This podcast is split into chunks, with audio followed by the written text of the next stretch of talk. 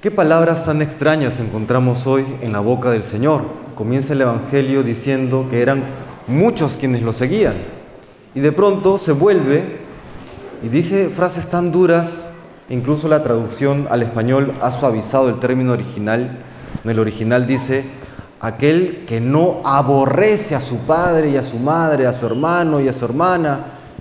Una palabra durísima, no es digno de mí, dice el Señor. ¿No pareciera que como que quisiera espantar a todos aquellos que lo están siguiendo? Y termina con una sentencia, aquel que no renuncia a todos sus bienes no es digno de mí. No son palabras duras y de hecho hay que entenderlo también en el contexto semítico, en el contexto judío. No se refiere pues que hay que despreciar a la familia, sino que como bien ha dado la traducción, no ha dado la traducción literal el texto de hoy, sí ha dado la traducción en su sentido, ¿no? se refiere a aquel que, no, que, que ama más a su padre o a su madre o a su familia que a Cristo, no es digno de él. Y habría que preguntarse, ¿cómo alguien puede exigir semejante cosa? ¿Cómo alguien me puede pedir que le ame más que lo que yo, yo amo a mis padres, que me han dado la vida, que ame más, que le ame más que a mi esposo o a mi esposa, a quien le he entregado yo mi vida, o a mis hijos, que dependen de mí y que los he visto desde el inicio de su vida. ¿Cómo alguien me puede pedir cosas semejantes? Y hay que recordar que quien lo pide es Dios. Si no fuese Dios sería una monstruosidad, sería una aberración. Qué atrevimiento que alguien diga palabras como esas. Y es que recordemos, quien lo pide es Dios. Y no solamente por ser Dios, sino que recordemos que ese Dios hecho hombre, lo ha dado todo por ti y lo ha dado todo por mí. Lo que está pidiendo es lo que Él ya antes nos ha dado. Nos lo pide todo. Y nos lo pide todo porque es Dios. No nos pide aquello que encontramos y valoramos más en nuestra vida. La familia, los amigos, los bienes que legítimamente necesitamos y hemos ido adquiriendo en el tiempo, pero incluso da un paso más. Dice, incluso hay que darnos nosotros mismos. Aquel que se ama más que a sí mismo, que no ama más a Cristo más que a sí mismo, no es digno de Él. ¿Qué significa amarse más a sí mismo? Bueno, puede estar ahí, por ejemplo, tus propios prejuicios, tus propias ideas, tus propios caprichos, tus propias expectativas, ¿no? Lo que, tus propios proyectos de vida. Ahí también está en ese darse al Señor. Y termina él, el que no carga con su cruz y me sigue no es digno de mí. Claro, nosotros ya con dos mil años de historia de cristianismo hemos espiritualizado el sentido de esta frase, ¿no? Como cargar con tus problemas del día a día. Y sí, también hay que leerlo así. Pero ¿a quién se dirige Jesús? Se dirige a sus contemporáneos, quienes todavía no conocían el sentido espiritual de la cruz. Para ellos, esta figura que utiliza Jesús es literal, es de un sentenciado a muerte. Es tú que cargas por la calle con tu cruz, sentenciado a morir clavado en ella. Es decir, Jesús le está diciendo, cada uno de ustedes tiene que morir a sí mismo para poder seguirme. Qué, lenguaje nuevamente tan duro. Pero es que el premio es más allá de lo que podamos imaginar. Es Dios quien nos promete el cielo, es Dios quien nos promete la meta. Y ante la meta prometida, pues todo lo demás termina pareciendo poco. Y es poco realmente, es poco.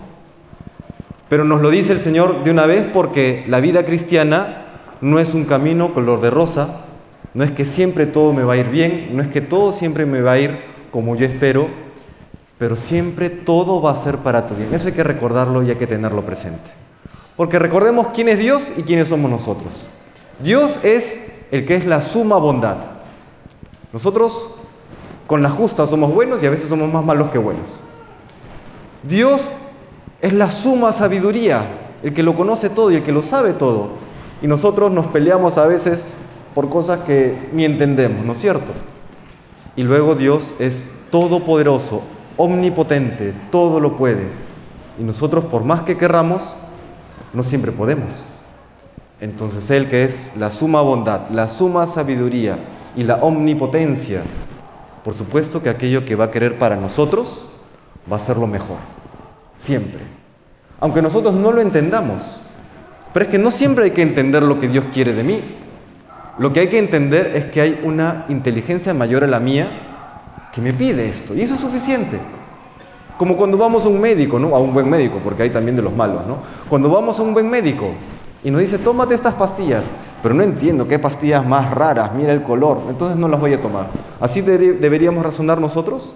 No, ¿no es cierto? Te la tomas por más que el color sea raro, por más que el jarabe sea amargo, por más que el tratamiento sea incómodo o hasta doloroso, lo sigues. Pues lo mismo hace el Señor hoy. Si nos pide esta renuncia, y hay otras traducciones que dicen este postergar, que particularmente me gusta más esta traducción, el postergar, porque no lo pierdes, si no lo postergas para luego recuperarlo. ¿no? Dios nos pide postergar todos nuestros bienes en favor de seguirle. Y siguiéndole, lo tendremos a Él y en Él lo tendremos todo. ¿no? En Él lo tenemos, lo tendremos y lo tenemos todo. Y ojo hermanos, porque este texto evangélico muchas veces algunos dicen, bueno, eso es pues para, para los religiosos, para los sacerdotes, para las monjitas. Y no, el Señor nos da, nos habla a todos. Sí, de manera particular a los que estamos llamados a la vida consagrada, sí. Pero este seguimiento, esta entrega, este dejarlo todo por Él, nos lo pide a todos nosotros. Y ahí encontramos, paradójicamente, aunque parece contraintuitivo, encontramos la belleza de la vida cristiana, la belleza de amar totalmente a Dios y amar como Cristo nos lo enseñó a nuestro prójimo. Quisiera citar parte de una homilía bellísima de San Antonio de Padua, seguramente alguno la ha escuchado, sale en una de las películas de San Antonio de Padua, que diría yo una de las homilías más hermosas que he escuchado. Pero habla justamente de esto, de cómo uno tiene que dejar todo por seguir a Dios. Es en el contexto de una ordenación y dice San Antonio de Padua. Estamos aquí para festejar a aquellos que abrazan la cruz de Cristo, que prometen ayudar a sostenerla.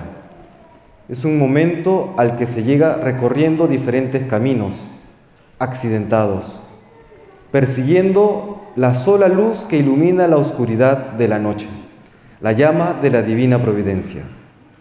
El Señor es la lámpara y cada uno de nosotros sueña con ella en la noche y la procura al amanecer. No, esto se da en el interior del alma. Todos buscamos a Dios, todos anhelamos a Dios, en la noche, en el día, siempre. Esto es lo que hacen quien consagra su vida a Cristo. Abandona la mujer amada, olvida a los amigos, decepciona al Padre deja sola a la madre, deja los bienes del mundo, las riquezas, los viajes, la propia patria, pero no está solo, nunca está solo. Donde quiera que vaya, va consigo la mujer amada, el amigo, el padre, la madre, la patria. Porque en Cristo está la casa, en Cristo está el descanso, la aventura, la paz, porque las preguntas son infinitas, pero la respuesta es una sola, Jesucristo nuestro Señor, para caerse de espaldas, ¿no?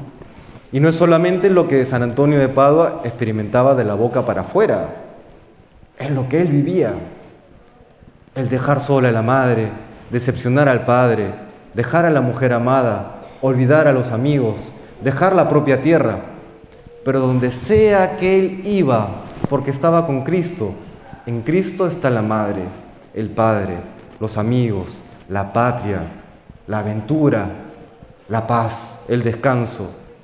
Eso se experimenta cuando lo dejamos todo a los pies del Señor. Queridos hermanos, el Señor el día de hoy nos invita a abandonarnos totalmente a, a su corazón, ponernos a sus pies, olvidar todo aquello que nos ha hecho daño y, confiárselo. Incluso nuestros pecados, incluso nuestros males, incluso nuestros traumas, ponerlo a sus pies. Nuestros proyectos de vida, nuestra vida toda, para que Él haga de ellos lo que Él quiera.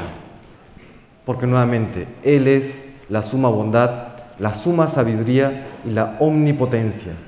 Todo aquello que acuda a Él no quedará vacío, no se verá decepcionado, siempre encontrará la respuesta, la única respuesta que satisface el corazón humano, su amor infinito. Que el Señor nos conceda esta gracia que hoy le pedimos.